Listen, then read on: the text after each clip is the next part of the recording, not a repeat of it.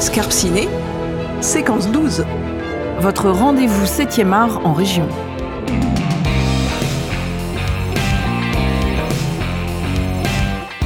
Zoom sur les films et séries tournés près de chez vous.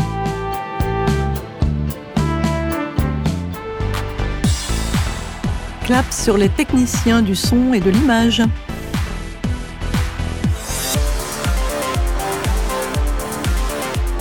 Interview, chronique, musique. Sur Radio Scarpe Sensé, ça tourne. Et action Bonjour à tous, c'est Scarpe Ciné, votre émission cinéma spéciale Arras Film. Le 8 février, Stéphane Caz a sorti son nouveau film Les Têtes Givrées. On le rencontre en compagnie de l'actrice et humoriste Claudia Tagbo. En 2017, Flix Moati et Michael Bush présentaient Simon et Théodore au Arras Film, toujours. On y était aussi et on vous propose d'écouter cette séquence archive. Dans l'émission aussi, l'actu en BO et à l'affiche. Partagez votre cinéma sur Radio Scarpe Sensé.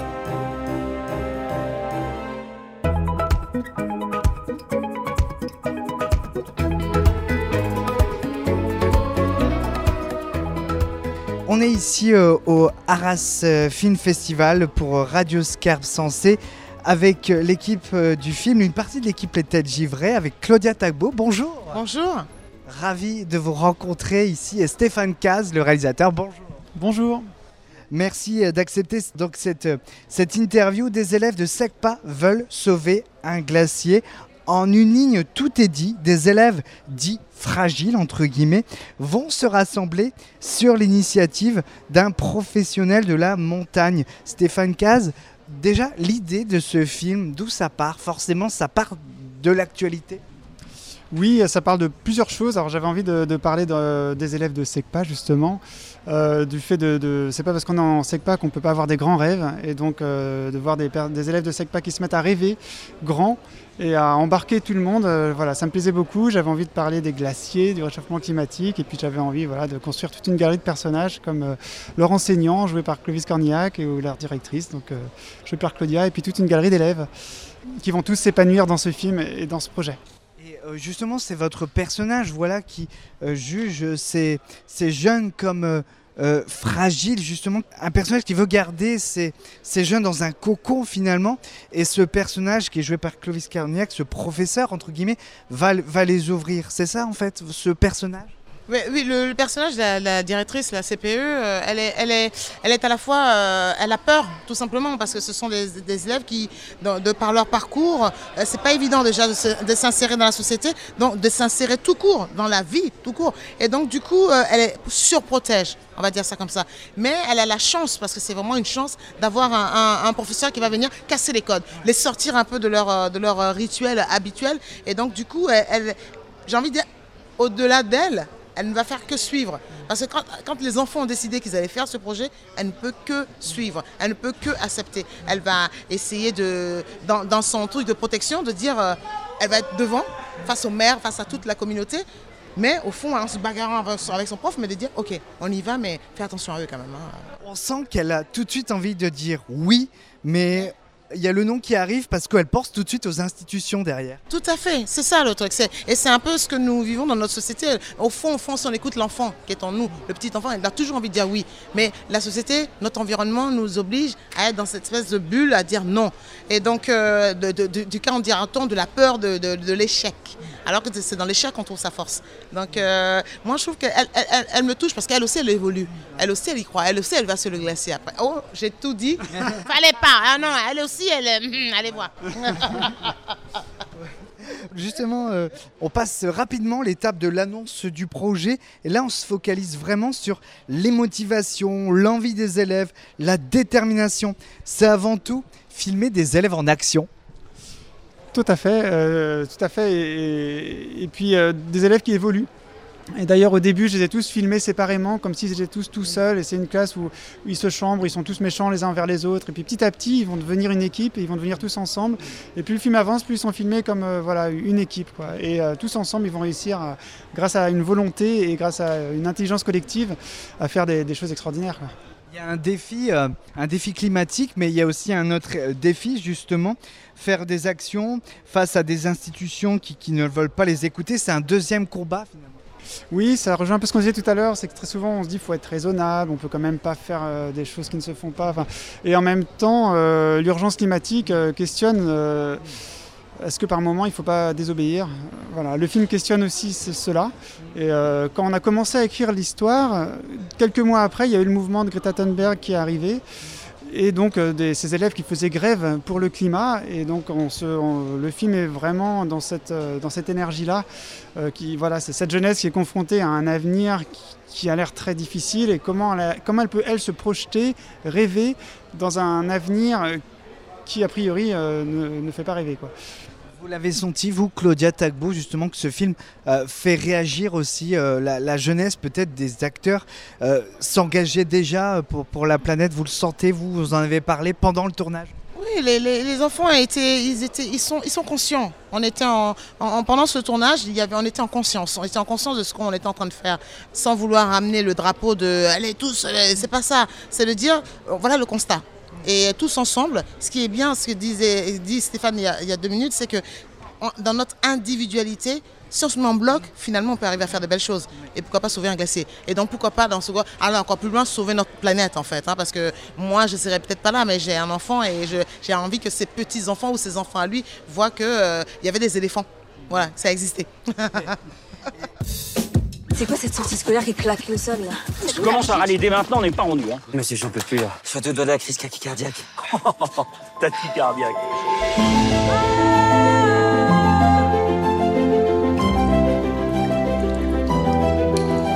Monsieur, c'est vrai que le glacier va disparaître Ouais, si personne ne fait rien. euh, Tu m'as parlé d'une balade dans la montagne, pas d'une descente dans un trou de 15 mètres. On peut parler d'écologie de façon euh, positive aussi. On peut parler d'énergie, de synergie ensemble. Complètement. Euh, moi, j'ai pas envie que l'écologie soit une manière de, de dire un tel il est pas assez écolo, un tel. euh, non, c'est pas du tout euh, moi mon approche. J'ai envie de parler d'écologie en faisant rêver. C'est que moi, un, monde où il y a encore des éléphants, ça me fait rêver. Un monde où il y a encore des glaciers, ou un monde où on mange mieux, où on retrouve des oiseaux dans les champs. Donc en fait, c'est cette, envie. euh, et j'ai envie d'être écologiste en ayant envie, en rêvant d'un- monde meilleur en fait. Et c'est ça aussi qui est rassembleur, parce que si on commence à se taper dessus les uns les autres, je pense qu'on n'y arrivera pas. Et le film parle de ça, parle vraiment de cette énergie collective, et moi je suis persuadé qu'on peut y arriver, c'est-à-dire que même à l'échelle de, ce projet, on, a essayé de faire un éco-tournage, on a poussé les curseurs euh, le plus loin qu'on pouvait, mais je me dis, on n'était pas très nombreux là, mais on a réussi à, quand même à faire un éco-tournage, mais si toute la société était dans cette démarche, dans la démarche des personnages du film, je pense qu'on pourrait, on pourrait euh, avec cette volonté collective et cette intelligence collective, aller, aller très loin et être constamment euh, surpris. Claudia Tabo, il y a des super décors naturels dans ce film. C'est tourné à- à Chamonix, forcément dans, dans les Alpes. Forcément, quand on tourne, eh bien voilà, on fait encore euh, plus attention euh, à la nature aussi. Mais déjà, quand on, on tourne, on a la chance d'aller dans un décor vraiment naturel comme ça, on se dit waouh, c'est pas moi qui ai créé ça. Aucun humain peut me dire qu'il a créé ce glacier. Aucun humain peut me dire qu'il y a eu un océan à l'intérieur d'un creux comme ça. J'ai pas le terme exact de nom, mais une mer de glace. Personne ne peut me dire. Mais quand on a la, possibilité de vivre ça, on fait un pas de côté et puis on se dit, je ne dis pas, je dis pas aux gens, Hey, attention, tu fais ça, il faut pas pointer du doigt. Mais juste à mon niveau, je me dis, ok, si je peux apporter mon petit grain de sable en faisant attention, parce que j'aimerais bien qu'un jour mon petit me dise, j'ai vu la mer de glace, c'était génial. Voilà, c'est tout. Et la chance de me dire, c'est la nature, en fait, nous offre vraiment des trucs énormes, magnifiques. Et après, il faut qu'il y ait des gens comme Stéphane, qui aient l'intelligence, qui aient la générosité, parce que c'est une vraie générosité d'écrire un film comme ça. Voilà, c'est-à-dire qu'on on- on- on se bagarre, on a envie de faire un projet, on écrit pour faire rêver les gens, pour leur dire, écoutez, à mon petit niveau, voilà ce que je peux vous offrir, voilà ce que la nature nous offre. Donc moi, je trouve ça énorme. Je, je, je clappe des mains pour mon réalisateur. Pour moi, c'est très important aussi parce qu'il y, a- il y a beaucoup de gens qui vivent dans des villes et le réchauffement climatique, c'est abstrait. Et quand on est face à un glacier qui fond, on ressent dans ses tripes quand on va visiter la mer de glace, elle a baissé de quasiment 300 mètres. Et donc chaque année, il faut rajouter une dizaine de mètres, euh, sur une dizaine de mètres, des, des marches. Là, cet été, elle a fondu de 10 mètres. 10 mètres, c'est, c'est un immeuble de 4 étages, donc 10 mètres de hauteur. Donc il faut imaginer ce que ce que c'est. Et quand on voit la beauté de ce glacier, qu'on voit à l'intérieur toutes ces petites bulles d'air qui ont plusieurs centaines de, milliers d'années, qui correspondent à la, neige qui est tombée il y a des années, enfin il y, a un rapport au temps, à la planète avec ces glaciers qui est extraordinaire. Et, de, rendre ça euh, réel pour les gens qui, vivent dans les villes ou qui, sont... enfin, tant qu'on ne le voit pas, on peut, on peut c'est difficile de se sentir concerné. Et donc c'est important, euh, avec ce film en tout cas, de, rendre ça palpable. C'est les Alpes, c'est chez nous, c'est nos Alpes. C'est, on, est, on est en France, on est chez nous, et, on, est tous concernés par ça On parlait de fragilité tout à l'heure et justement ça pose le regard, c'est que on parle de ces jeunes dans ce, dans ce film qui sont fragiles, mais au final c'est la nature qui est fragile. La nature n'est pas fragile, c'est nous qui l'avons fragilisée. Parce que quand on vous dit qu'elle descend de 10 mètres, ce n'est pas, pas une demande de la nature, hein. c'est nous qui avons fait en sorte qu'elle descende de 10 mètres. Donc la nature est très très forte. Et des fois on l'a vu, hein. on a, je ne vais pas retourner dans les trucs un peu tristes, mais quand le tsunami arrive, c'est la nature qui vient prendre sa place. On cherche vraiment, je, suis pas, je ne suis pas une pro scientifique, mais c'est pas gratuit. Donc à un moment donné, elle nous alerte. Et je pense qu'il faut prendre conscience. Et nous aussi, on est fragile. Donc j'ai envie de dire, faisons confiance à la nature. Moi, j'ai plus confiance en la nature qu'à l'être humain perso. les gens vont me tomber dessus, mais perso, j'ai envie de dire, quand je vois, je vois des, des trucs, je me dis, waouh, c'est la nature qui a créé ça. Voilà.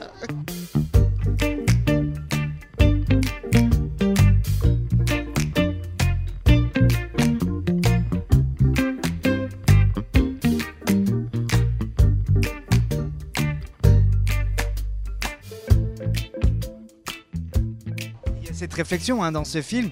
Quel regard on a? Est-ce qu'on a un regard à court terme, par exemple, sur le tourisme Ou est-ce qu'on a un regard sur un, à long terme, sur euh, la nature de demain? Qu'est-ce qu'on veut offrir à, nos enfants? Il y a une très belle réflexion euh, sur ça, euh, justement. Alors ce film, il est, positif aussi pour son regard, parce que dans cette nature, dans ce défi humanitaire et environnemental, c'est aussi permettre aux jeunes de se révéler euh, de, les rendre euh, vivants, responsables, engagés, et, le fait qu'ils renaissent aussi grâce à la nature, c'est voilà, c'est la renaissance. Tout à fait, bah, c'est un peu l'image, la métaphore que je voulais donner, c'est que notamment à travers le personnage d'Alain que, joue Clovis Cornillac, euh, qui est extraordinaire dans ce film, je tiens à le dire quand même.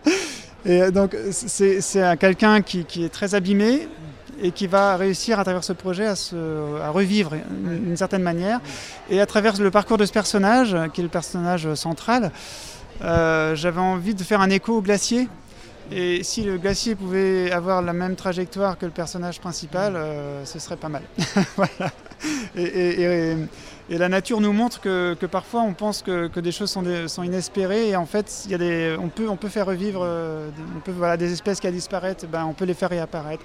Des, glaciers qui, sont sur le point de disparaître, on pourrait les faire euh, réapparaître voilà, si, on s'y mettait tous collectivement et urgemment.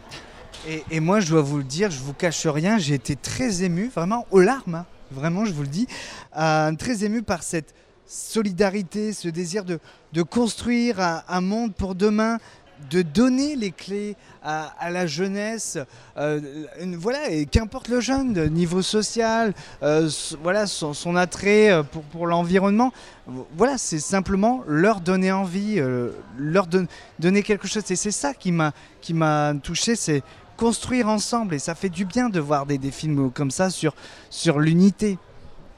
Bah, merci, ça fait plaisir parce que c'est voilà, ce qu'on voulait tous, euh, tous faire avec ce film. Donc si ça, ça transparaît, c'est l'objectif.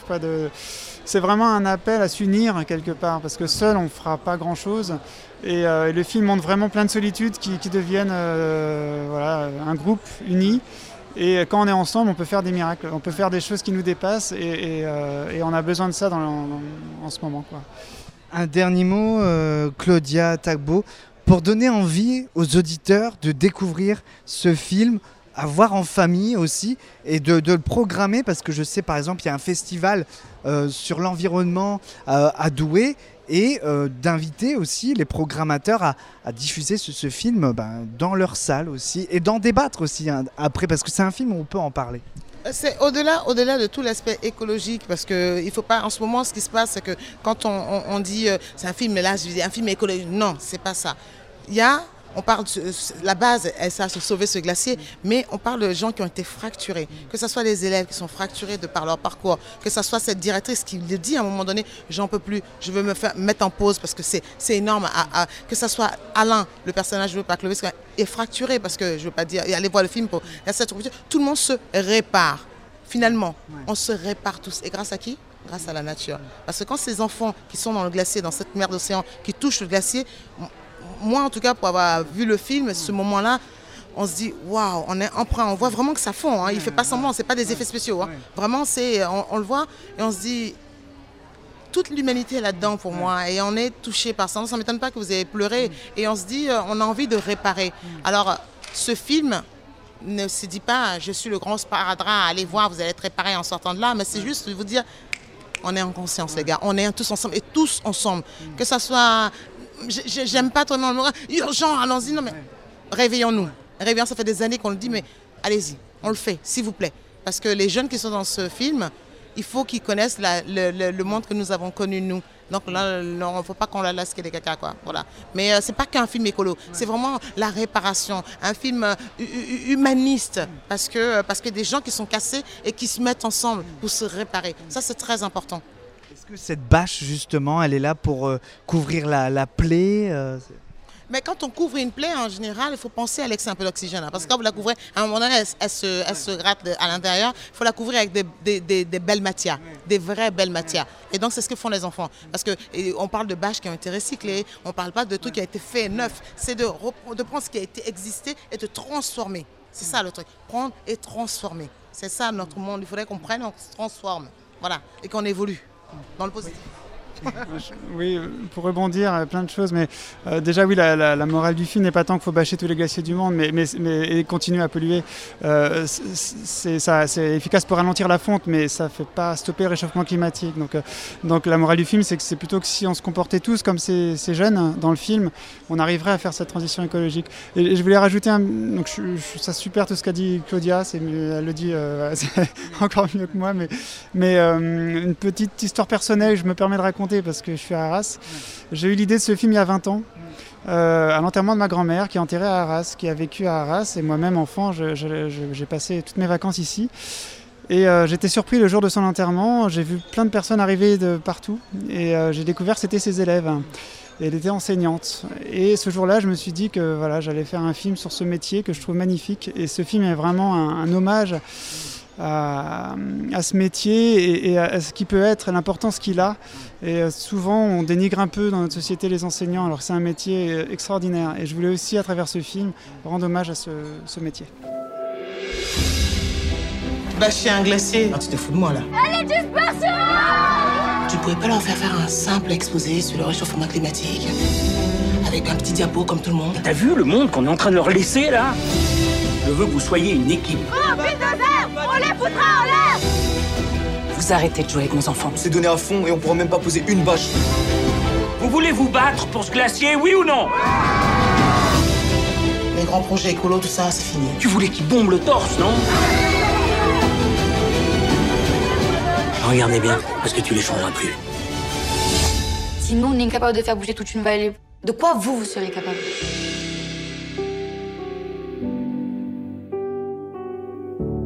Le réalisateur Stéphane Caz et la comédienne Claudia Tagbo présentaient Les Têtes Givrées, un film à voir en ce moment au cinéma, un film solidaire et solaire avec Clovis Cornillac et une pléiade de jeunes talents. Marois, Malone, Bettina, Chirel, Maïssa ou encore Louis. À voir en famille donc. C'est Scarpe Ciné sur Radio Scarpe Sensé et je vous propose d'écouter le groupe Coming Sound avec Susanna. Moteur, ça tourne en région. Action sur les productions tournées chez vous.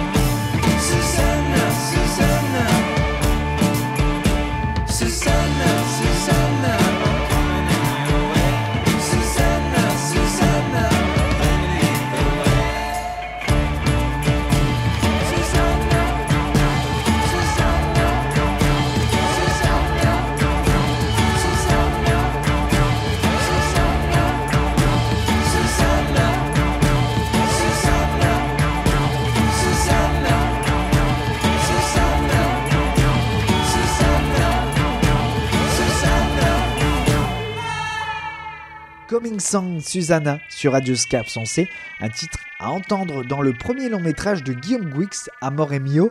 L'interview du cinéaste et de la comédienne Alison Paradis est à retrouver sur radioscarpsensé.com.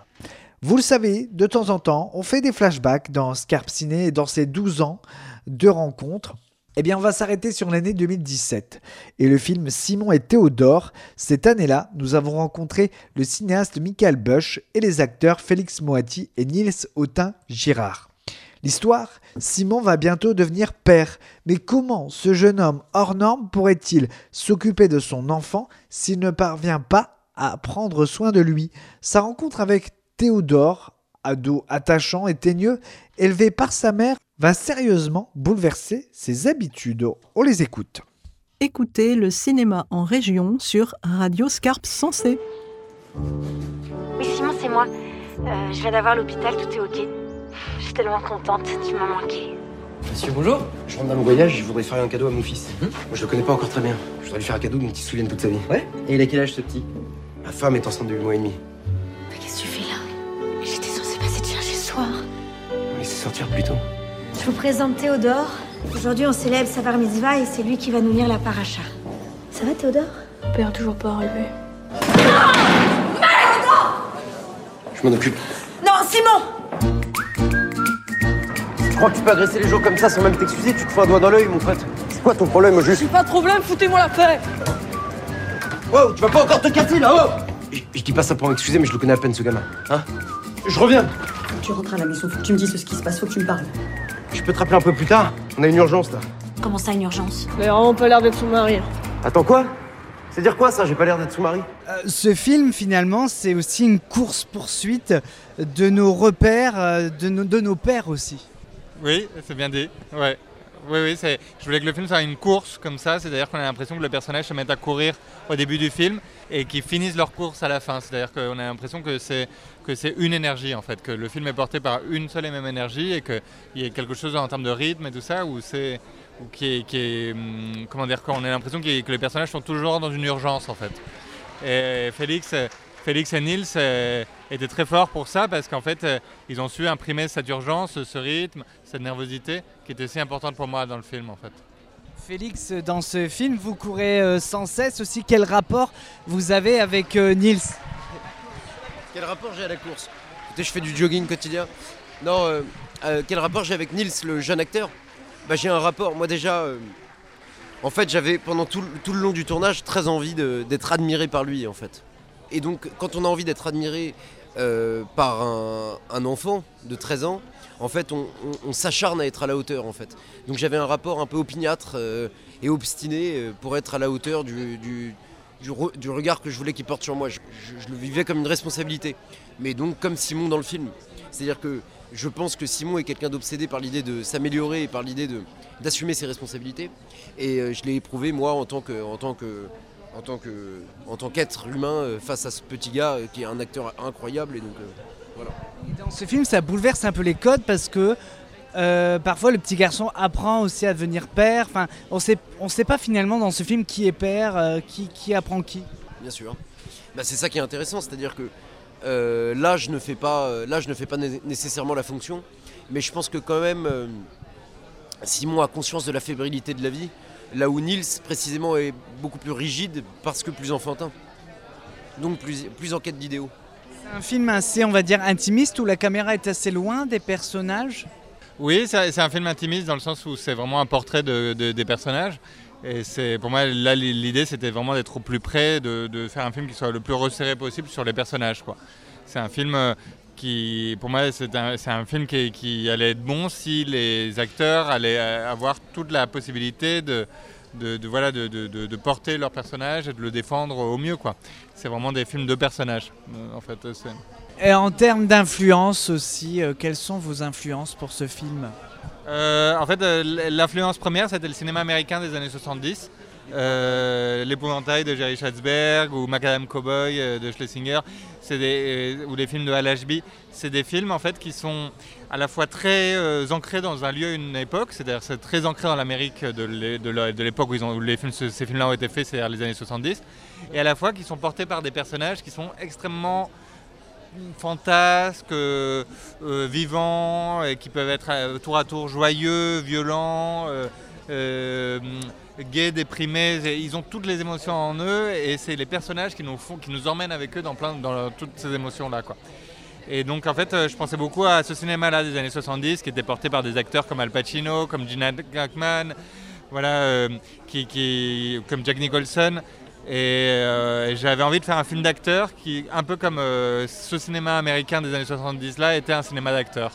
Félix, qu'est-ce que Nils vous a apporté Et Nils, qu'est-ce que Félix vous a apporté? C'est une belle question. Euh, moi, Nils, ce que je vous disais euh, tout à l'heure, m'a apporté cette- euh, un désir d'être à la hauteur de. J'avais l'impression de, de devoir être à la hauteur d'une fonction. Fonction que je ne saurais pas nommer, hein, mais d'une fonction qui nécessitait que je sois toujours au- aux aguets, toujours en éveil, pour ne surtout pas en fait, le décevoir. En fait. J'étais très intimidé par le regard de, quelqu'un de plus jeune que moi. Et surtout, Nils m'a apporté en fait l'idée que plus on fait de films, plus on, plus je pense qu'on on développe euh, sans doute euh, une idée de ce que c'est que le métier d'acteur. Et bah, Nils a détruit cette idée en deux secondes. C'est-à-dire que je me suis rendu compte de quelque chose qui, je pense, est assez essentiel, c'est qu'il n'y a pas de méthode d'acteur. Et je n'ai aucune idée sur ce métier. Et Nils, qu'est-ce que vous a apporté euh, Félix? Bah déjà, moi, c'était mon, mon premier film, et Félix, c'était pas son premier. Et Merci en fait, souligner, voilà. Une filmographie assez riche. Et, et du coup, en fait, il pouvait. Enfin. Du coup, en fait, quand je jouais, c'était comment dire assez stable. C'est-à-dire qu'il pouvait apporter de la stabilité. Par exemple, je savais pas en fait. Comme il dit, il n'y a, y a pas de méthode, tout ça, mais je savais pas du tout. euh, il faut faire, qu'est-ce qui se passe. Donc j'allais vraiment à l'instinct. Et. Enfin, je vais pas dire il me portait, mais il m'épaulait. Et du coup, t'as- ça apporte quelque chose de très, très serein et qui peut vraiment t'aider à justement encore plus sortir. Donc c'était pas, c'était pas un, un combat, mais c'était plutôt une aide euh, qui, qui montait. Et du coup, c'était très, bah, très, bah, très bien. et voilà, donc il D'égal à égal, c'est euh, Oui, qui prenait pas. Moi, j'ai pas vu, enfin, j'ai pas vu de différence de- du fait de jouer avec Nils ou avec euh, d'autres acteurs qui auraient fait plus de films. Pour moi, c'était exactement la même chose. Mais ça, c'est parce que quand on a en face de soi quelqu'un d'intelligent, euh, de toute façon, la- la- le- l'expérience l'expérience, la filmographie, en fait, pour parler de quelque chose de plus vaniteux, ne, ne, ne compte pas, en fait. Et donc euh, question aussi euh, au réalisateur aussi le, le fait de, de tourner euh, comme ça la nuit surtout c'est aussi une, une référence aussi pourquoi cette course poursuite aussi dans, dans la nuit? Oui, bah le, non, le premier désir c'était d'abord la ville. C'est-à-dire que je voulais vraiment filmer les personnages dans la ville en fait. Ouais, moi j'adore ce que les Américains appellent le walk and talk, c'est-à-dire le marcher et parler. Dans les films américains, euh, on voit beaucoup ça dans New York, on voit les personnages comme ça euh, tra- traverser la ville et, et- que les scènes de dialogue se passent vraiment en marchant. Et donc je voulais faire un film de marcheurs, je voulais faire un film de ville et de marcheurs. Et aussi un film qui soit très concentré dans le temps, c'est-à-dire raconter vraiment 24 heures dans la vie de ces personnages et comment, euh, au, fil de ces 24 heures, quelque chose bascule pour tous et un lien se crée entre chacun en fait. Comment entre ces quatre personnages, il y a une sorte de lien qui se crée qui fait que à la fin du film, euh, les problèmes de tous sont pas résolus, c'est-à-dire qu'ils vont tous devoir continuer à batailler avec, euh, leur propre, euh, cha- chacun avec sa bataille quoi. Mais par contre, ils ont gagné une amitié et que ça c'est quand même pas rien. C'est aussi euh, courir euh, quand je pense aux scènes par exemple dans la, la ville euh, il y avait les, habitants qui étaient là donc c'est aussi filmé sur l'instinct. L'instinct. Oui, ça, ça, je- dès, le- dès le départ, je savais que je voulais vraiment me- qu'on essaie de se fondre un maximum dans la ville pour pouvoir vraiment filmer euh, dans la vraie ville avec les vrais gens et se fondre au maximum dans, dans- les rues de Paris. Et donc c'est vrai que ça, d'emblée, ça impliquait de tourner en petite équipe, ça impliquait de, tourner en, longue focale, c'est-à-dire de voilà, ça impliquait un, un- une certaine- un certain filmage. Et c'est vrai que tout est parti de cette envie de se fondre au maximum dans la ville, de sentir à la fois la frénésie des personnages au milieu de la frénésie de la ville. Quoi. Finalement, on peut dire que c'est euh, des personnages qui apparaissent comme ça, comme des entre guillemets gros durs, mais qui ont cette sensibilité à l'intérieur, qui ont cette petite fissure, j'en reviens au mot fissure, à cette fêlure qu'il faut. Oui, pour moi, c'est aussi un film sur euh, qu'est-ce que c'est qu'être un homme. Et, donc, euh, dans, tous les sens du terme, dans le sens de l'humanité, dans le sens de la virilité aussi. C'est-à-dire que c'est des, des personnages qui ont une idée de ce qu'ils voudraient être et de ce qu'ils devraient être ou de ce qu'ils se racontent qu'ils devraient être. Et de l'impossibilité d'y arriver, d'être toujours confronté au fait qu'on n'est pas aussi parfait, aussi fort que ce qu'on voudrait être pour les gens qu'on aime, en fait. Et donc, en fait, euh, le personnage de Simon, qui est joué par Félix, voudrait être un très bon mari pour sa femme, un très bon père pour son futur enfant, euh, un très bon ami pour Théodore. Il est en permanence confronté aux limites de ce, de ce qu'il peut être, parce qu'il est tout simplement humain, en fait. Et donc, c'est ça qui m'intéresse, c'est c'est de voir comment on vit entre, euh, avec ce décalage-là entre la personne qu'on voudrait être et la personne qu'on est réellement. Quoi. Simon souffre de certains troubles. Quel genre de trouble Faut que tu lui parles, Théodore. Ça te souvent que ce type, c'est ton père. Bonsoir, Théodore. Théodore, attends Tu peux me cogner si tu veux. Simon est la personne la plus bienveillante et attentionnée que je connaisse. Il est bienveillant et attentionné avec tout le monde, sauf avec lui-même. Simon Ton fils est né Bon souvenir au Arras Film avec l'équipe Simon et Théodore, c'est Scarpe Ciné sur Radio Scarpe Sensé. Nouvelle rubrique, l'actu en BO. Comme son nom l'indique, on écoute les musiques euh, de films qui font l'actu.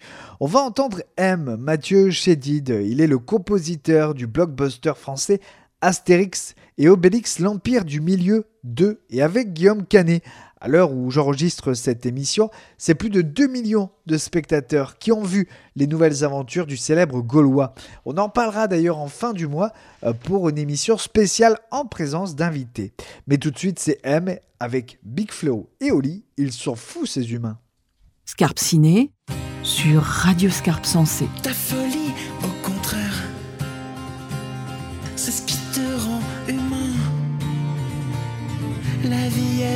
colère, on se le disait, gamin.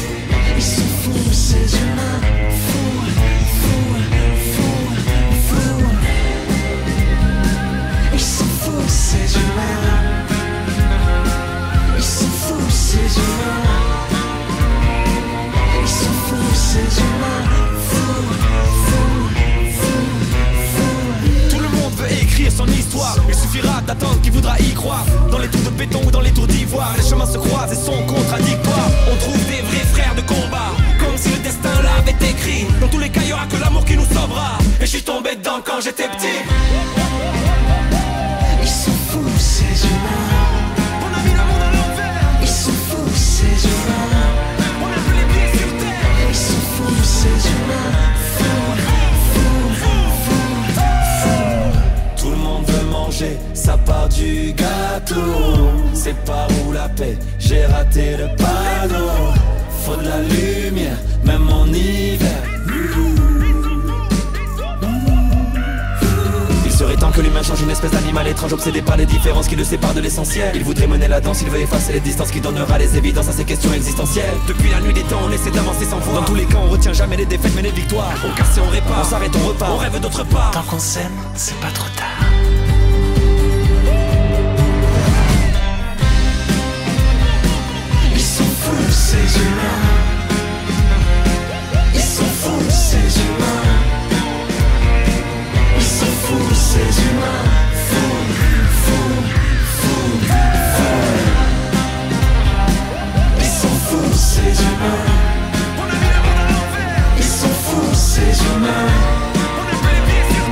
Ils sont fous, ces humains.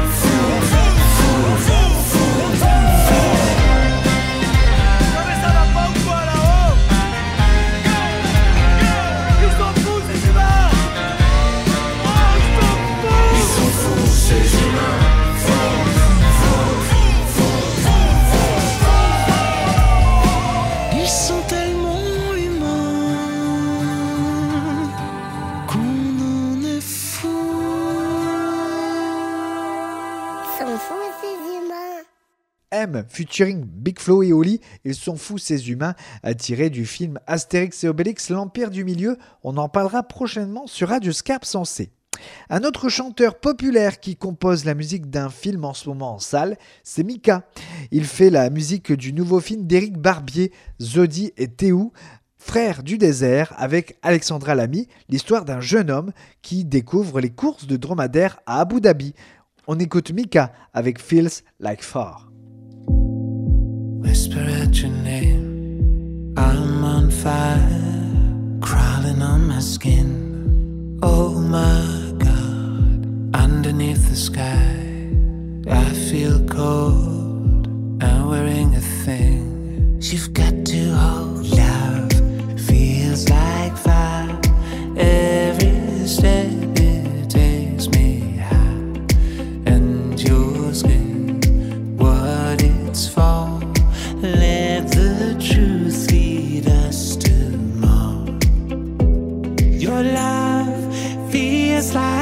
Your love, it feels like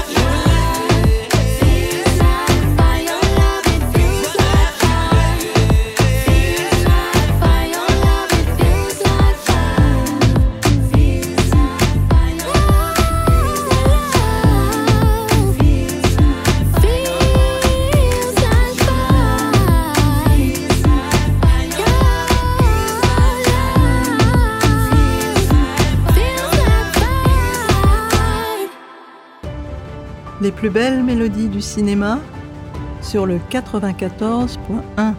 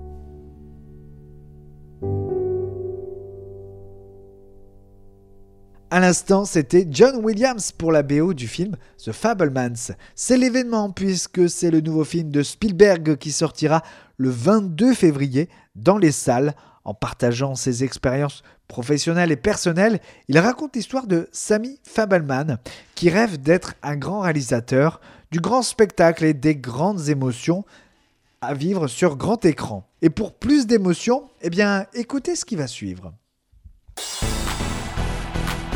Avant-première, débat, événement, à l'affiche dans votre cinéma.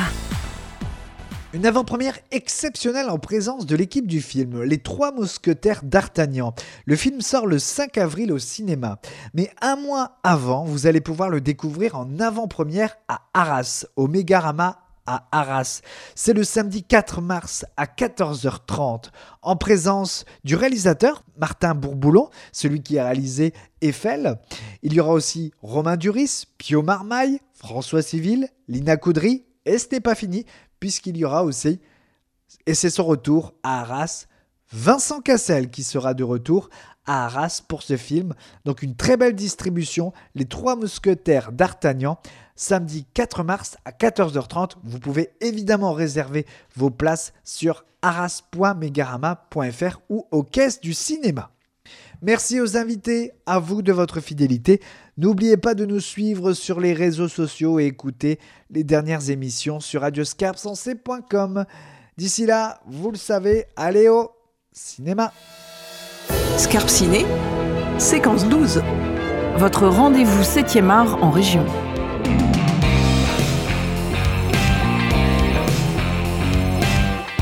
Zoom sur les films et séries tournés près de chez vous.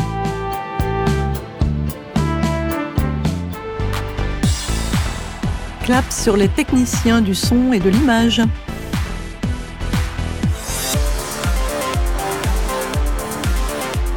Interview, chronique, musique. Sur Radio Scarpe Sensé, ça tourne. Et action